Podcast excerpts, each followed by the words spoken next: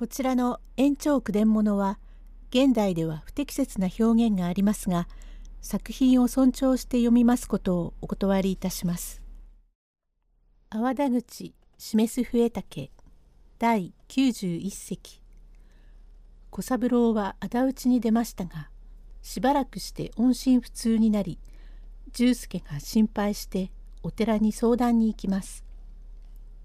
用語解説王言下道神仏の表す不思議な働きによって人々を教え導くこと。逆上のぼせて頭部や顔面が充血すること。さて稲垣小三郎は図らずも芦屋の釜並びに山風の笛が手に入りましたから早速右二品を渡辺劇という金森家の重役へ預け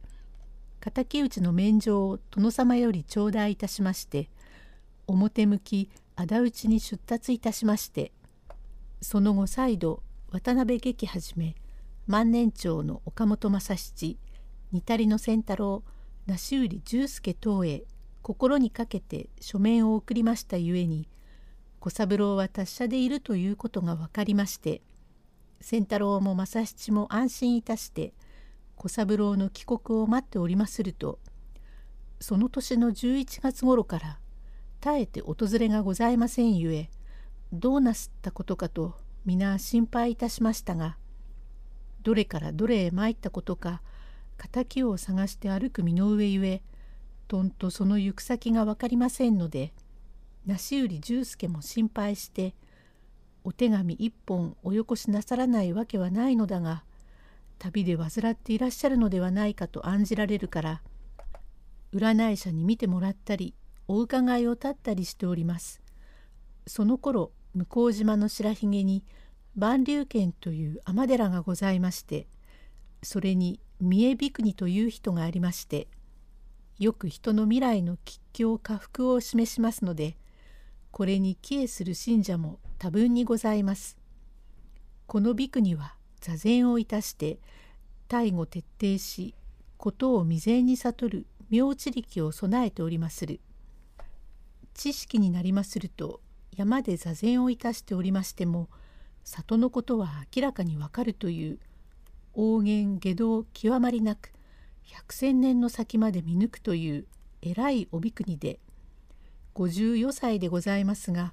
年よりとうも若く見えでっぷりして色白く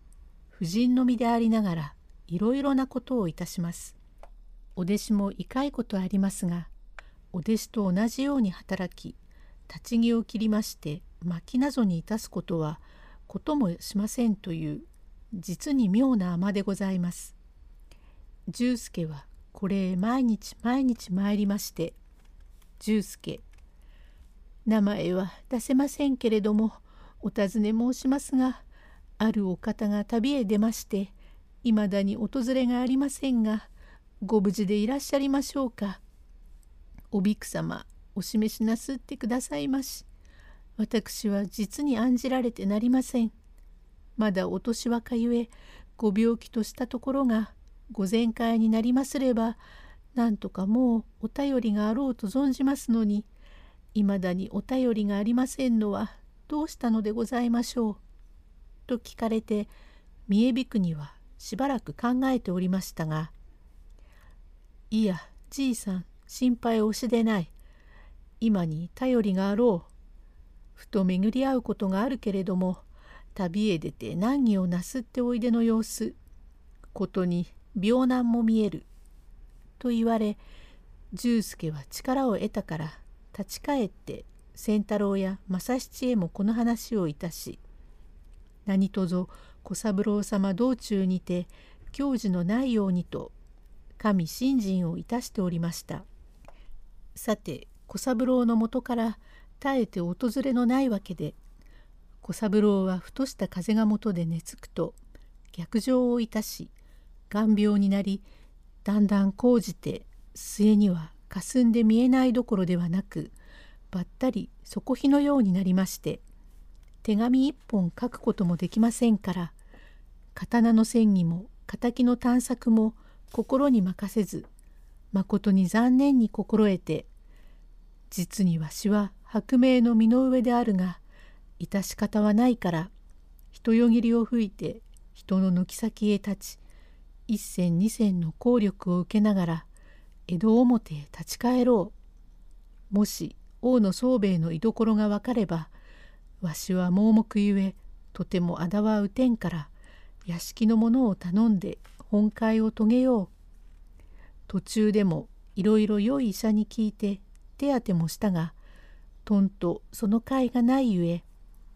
この身の上を正七や仙太郎に知らせたならさぞ心配いたすであろうから手紙一本やらないがこの眼病ではとても刀の戦技も敵のありかもしれよう道理はない。世に捨てられたわしの身の上生しに生き恥をかくよりもいっそのこと人思いに滑腹して相果てようかそれともこの眼病が治ることもあろうかといろいろ考えましたがいやいやとても死ぬなら先祖の菩提寺へ詣亡き父へ我が身の薄命の申し訳をなしてすぐにその場で切腹しようとようやく心を決して江戸表へ立ち返ってまいりました。お話二つに分かれまして山口屋の音羽でございます。これは稲垣小三郎の言い名付けで石川東左衛門の娘お三重という天下に優れた美人でございますが小三郎へ操を立てて他のお客へは枕を買わせ肌を許しませんというがまことに無理なことで形成遊女の身の上で揚げ代金を取っておきながらお客に肌を許さんとはあまり利のない話でございます。よくお客が立腹いたしません。ただいまならばすぐに警察署へ訴えになりまして相当のご処置がつきます。第92席。前半はある花魁をめぐっての逸話です。用語解説。千景先生。歌人。加藤千景。壁ちょろ絹織物の一つ。門美の姉妹特別に定められた日に遊女を一日買い切ること。その頃は初回というと座敷切りといって顔を見たばかりでお客が特進で帰り裏になじみがつきようやく男という。それでも嫌なら二度も三度も降ることがありますが振られてもお客は人がいいから特進で帰りあの花魁は振るから関心だ。振るというのは見識が高いからだと言って喜んでいたお方が昔はたくさんありましたがまことに馬鹿げたもので遊びに行くのに妙ななりをしたものです。天明の頃かの千景という歌読みがございましたがこの人は八丁堀の与力で加藤と申す方でございまして同じ与力に吉田という人がございます。派手ななりをして吉原へ参りましたことが何やらの書物にございましたが千景先生は紫ちりめんの紋付きのついで千景ドンスの下着に関東織の帯を締めて遊びに参ったというが今の目で見ると気違いじみておりまする。吉田さんは黒ちりめんの羽織に追服オナンドちりめんの下着にひはかたの帯を締めたんですがこの上もない派手なこしらえでございます。その時に千景先生は稲本の稲城という名高い花魁を買っておりました。吉田さんも同じく稲城を買っておりますが互いに知らずにおりましたところ図らず互いに稲城を買っていることを聞き開けておりますから千景貴公も飼ってるそうだがわしも飼っているこれは甚だ不都合だ一人の遊女を二人で買うはお互いに心持ちが良くないからあれは貴公に差し上げよう。いや、貴公に。と互いに追っつけ合ったが、内々は惚れているから、吉田。さようなら、花魁に決めてもらったらよかろう。花魁のいい方を取らせよう。と、これから番頭信祖へ話をいたし、番頭信祖からこのことを稲城に話すと、稲城も承知し、二人ともに中野町の山口どもえ屋に並んで腰をかけているところを、わっしがすいた肩の手を引いて連れて行くのが真にいい人ざますよという返事が来たので吉田もしわしが色男に取られたら何を散財しよう。黒ちりめんの羽織を宝冠へ残らず出そうじゃないか。千景もしわしをいい人にとったら紫ちりめんの羽織を色せしよう。と互いに約束をいたし両方とも100枚ずつあつらえまして山口どもえ屋に腰をかけて二人とも花魁の来るのを待っておりまするところへ花魁がにやりと笑いながら来ましたから互いに「俺か俺か?」と考えをつけて乗り出すと花魁は千景先生の手を取ってスーッと茶屋へ連れて行きましたので吉田さんは赤面をいたしましたが昔の人は粋だから腹は立ちませんが何しろしようがない千景さんはいい人に取られたからこしらえた100枚の羽織を宝冠へ相場織を出し屋形船で中洲へ乗り出す。花魁が中で琴を弾き千景先生が文章を作り「稲船」という歌ができまして二代目名人荻江露遊が手をつけて歌いました。吉田さんは100枚の羽織を背負い込んでやり場がありません。紫ちりめんが中の町へ行き渡っておりまして仕方がないから深川へ行ってさてこうこう言うわけで弾かれたが100枚の羽織のやり場がないから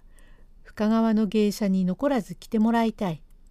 恥をかいて間が悪いから吉田の顔を立って着ておくれという。おお嬉しいこと。吉田さん私が着よう。あたいも着よう。と